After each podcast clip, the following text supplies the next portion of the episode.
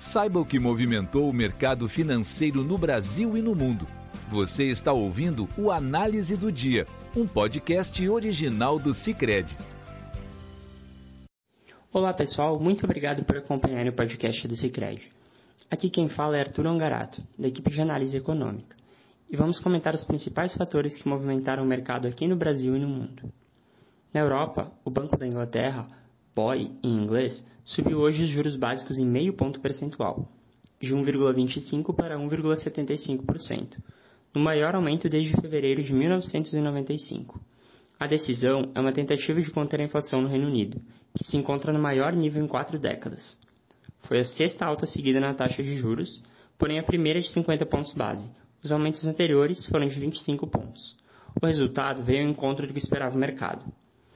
Na da reunião, o BOE previu que a inflação anual ao consumidor, CPI, do Reino Unido irá a 13,2% no último trimestre do ano, contra 9,4% em junho. Houve também projeção de recessão para a economia britânica a partir do quarto trimestre, que deve se estender os cinco trimestres, ainda segundo o BOE. De acordo com o presidente do banco, Andrew Bailey, o risco sobre as novas previsões está excepcionalmente alto devido à incerteza da trajetória de preços de energia por conta das ações da Rússia em consequência da guerra na Ucrânia. Em sua avaliação, caso os preços recuem no restante de 2022, a inflação no Reino Unido deverá subir menos, o que pressionaria de forma mais branda a renda real e daria algum fôlego ao PIB, embora uma recessão não deva ser evitada. Neste contexto, as bolsas europeias encerraram o dia em alta. O índice europeu Stock 600 registrou alta de 0,18%. Em Londres, o FTSE 100 fechou praticamente estável, com alta de 0,03%, enquanto em Frankfurt o DAX subiu 0,55%. Por fim, em Paris, o CAC fechou em alta de 0,64%. Nos Estados Unidos, os mercados estão em compasso de espera para o payroll, relatório mensal de empregos do país, de julho, que será divulgado amanhã, em base às decisões do Federal Reserve, Fed, o Banco Central americano. As apostas para uma alta de 50 pontos base voltaram a ser majoritárias, atingindo 66,5% contra 57% ontem. Há também tensões geopolíticas entre os Estados Unidos e a China, com exercícios militares da China nos arredores de Taiwan, após a visita da presidente da Câmara dos Representantes, Nancy Pelosi, ao país essa semana. No mercado acionário, as bolsas americanas fecharam com sinais mistos após fortes ganhos ontem, com o Dow Jones caindo 0,26%, o S&P 500 caindo 0,08% e o Nasdaq subindo 0,41%.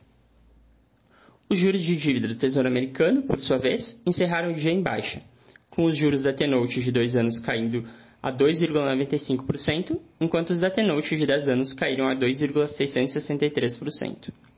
Quanto ao câmbio, o DXY, que compara o dólar com uma cesta de moedas estrangeiras, caiu 0,76%. No Brasil, o dia de hoje refletiu a elevação da taxa básica de juros em meio ponto percentual, de 13,25% para 13,75% ao ano, por parte do Copom, no dia de ontem.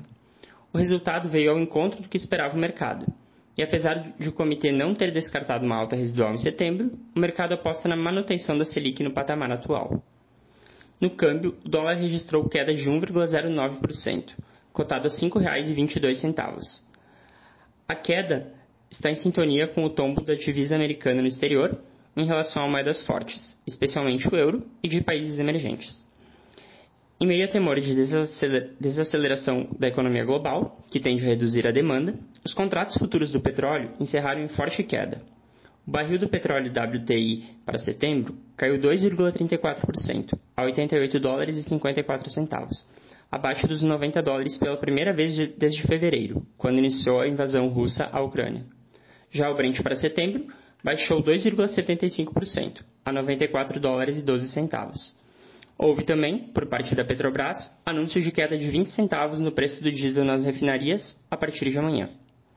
O Ibovespa encerrou em alta de 2,04%, fechando a 105.892 pontos, nível mais elevado desde 9 de junho, com destaque para Gol e Magazine Luiza, que subiram 14,81% e 13,99%, respectivamente.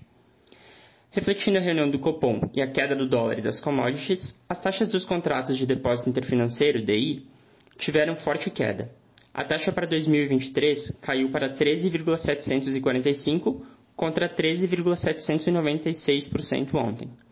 Para 2025, caiu para 12,1% contra 12,509 ontem.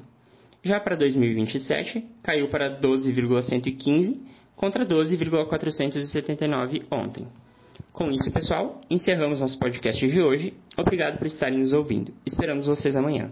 Você ouviu o Análise do Dia, um podcast original do Cicred. Até a próxima!